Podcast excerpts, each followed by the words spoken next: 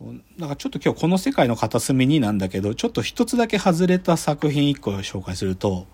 はい太陽っていう映画があるんですよ。太陽っていうね、これロシアの監督が撮った映画で、うんどっちかというと、外国人が作っ、チーム、ロシア、イタリア、フランス、スイスの合作映画なんだけど、これ2005年でこう、2006かな、日本の公開は。何かというと、これね、天皇陛下、昭和天皇についての映画なのね。で、一世大型が昭和天皇やってんだけど、そのもう本当に終戦直前の昭和天皇と、まあ、その家族、まあ、皇后様とかがどういう心持ちだったかってことを書いてんだけどさ、まあ、すごい。で、最後、人間宣言を録音するところまで撮られるんだけどさ、なんていうか、で、これがさ、なんかやっぱりロシア人監督が撮るってとこがなんかポイントかなって思うんだけど、やっぱりさ、日本人は、やなんていうかな、日本人っていう理由もあって、昭和天皇の広人について、なんか、日本人が積極的に描くとさ、ハレーションが起きちゃうから、うん描けなかったりするんだけどさ、でも、本当は日本人は、昭和天皇のことにも思いを馳せなきゃいけないと思うんだよね、戦争のことを考えるときに。で、それは別に、天皇に責任がある、ない、もしくは、天皇に全部の、なんか、理由があるとか、天皇も被害者なんだみたいな、まあ、いろんな立場が、の視点があるけど、でも、天皇陛下ですら、なんか想像力が及んでないと、なんかいかんのじゃないかなっていうので、で、それをなんか、太たその太陽って映画は結構生々しく書いてるから、そういうのの参考にはなるなと思うんだけど、で、で、僕はさ、なんか原爆の話一番こう、初めて自分ごとになったタイミングがあってですね、あの、それはね、確かね、大学院の時なんだけど、学会の、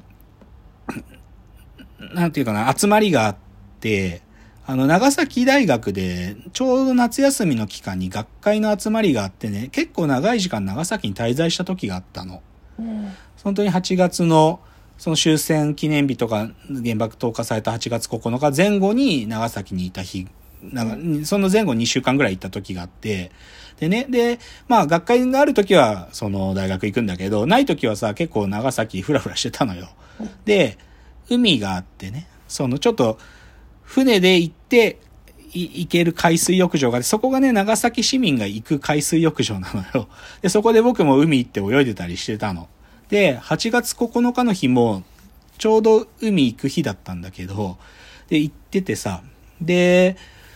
普通に遊んでたらさ、その11時ぐらい、だから原爆投下の時間にさ、その、まあ、うーってサイレン鳴るんだけどさ、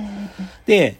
その夏休みだから周りに中学生とか高校生がいたんだけどさ、うーってな、なり出した時、っていうか、その前のからだと思うんだけど、その男の子とか、み、その、ほ海で遊んでる男の子たちが、急にね、っていうか、こう、黙祷するんだよ。なんか。みんなしたんだよ、なんかそのし時間。で、それはなんていうか、誰に促されるわけでもなく、そのサイレンが鳴るぞっていうのの、もうなんか全然前から、もう立ってさ、なんか、その時間だけは遊ぶのが一瞬中断されて、なんかい、みんなが自然と黙祷してんだよね。で、それ見たとき、あって思って、なんか、なんか、僕らはさ、正直言うと終戦記念日、8月15日に朝とかにさ、なんか、じゃあ俺たちも黙祷する活動しないじゃない？しない、しないっていうかさ、なんか、なんかそれが身近にあることじゃないじゃん。けどさ、長崎のその男の子たちが、自然と黙祷するって、あ、この子たちはやっぱりちゃんと分かってんだな、みたいなこと思ったんよね、なんかそこの時に。で、で、それは単純に、その長崎って街で起きたことをちゃんと大人が教育の現場で伝えたりとか、もしくは教育の現場じゃない場所でも大人が子供たちに伝えてんだなってことでも、ってことなんだけど、けどさ、なんか、その、あまりに自然に黙祷するっていうことが、ああ、この子たちが分かっ、この子たちはしっかりとそのじ歴史を分かってるんだなって僕が理解したの。で、で、それがなんか僕にとってすごいきっかけで、ああ、俺は分かってないなと思った、なんか。俺は8月15日だとか、なんかそう、もしくは、なんかそうで、それは僕の距離があるんで、やっぱりなんか距離があるから、僕にとってそれは自然な行為ではなかったんだけど、けどその子たちのやつを見て、あ、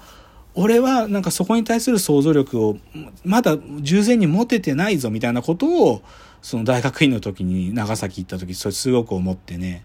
だから、それ、だから戦争の話やよく見なきゃなって思って、るんですよね。で、だけど、でもそう言ってみようと思ってる僕ですら、でもその時に、じゃあ呉に住んでた人がどうだったかみたいなことは、やっぱり、まだ手が届いてなかったことを、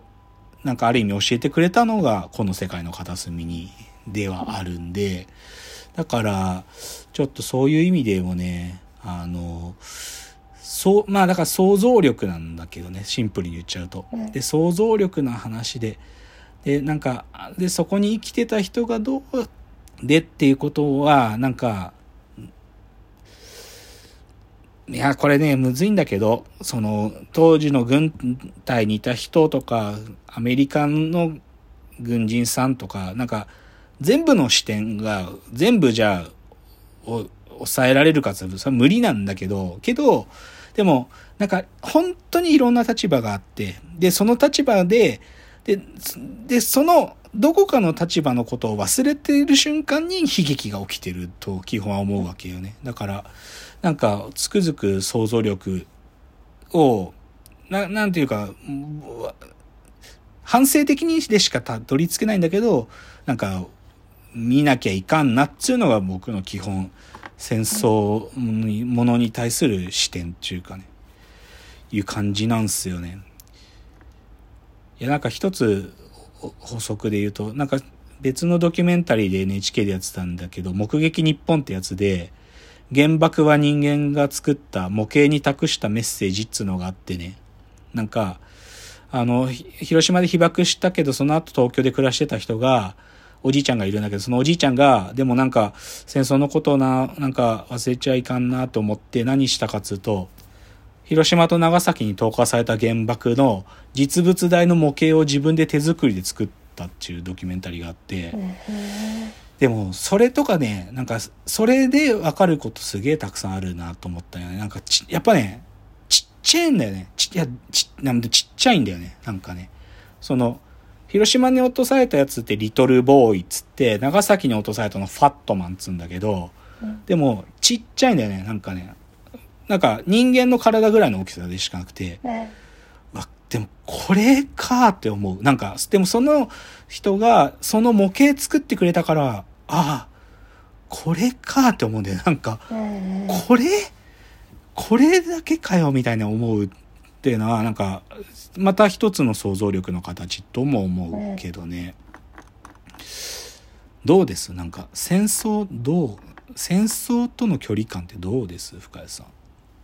ん。うん。でも小さい保育園ぐらいの時に「怒り地蔵」っていう絵本を読み聞かせされて、はい、から、トラウマ的なのもありつつもそうなんだよね。結構しみ、今にもしみってる感じがします、ね、いや一つさそのいやそうそうトラウマっていう言葉キーワードなんだけどさやっぱり戦争の生々しい現実をさ正直言うと引き受けきれないくらい怖いことだよね。だから、やっぱり怖いと思って見れなくなっちゃうで、見たら見たでなんかね、少しこ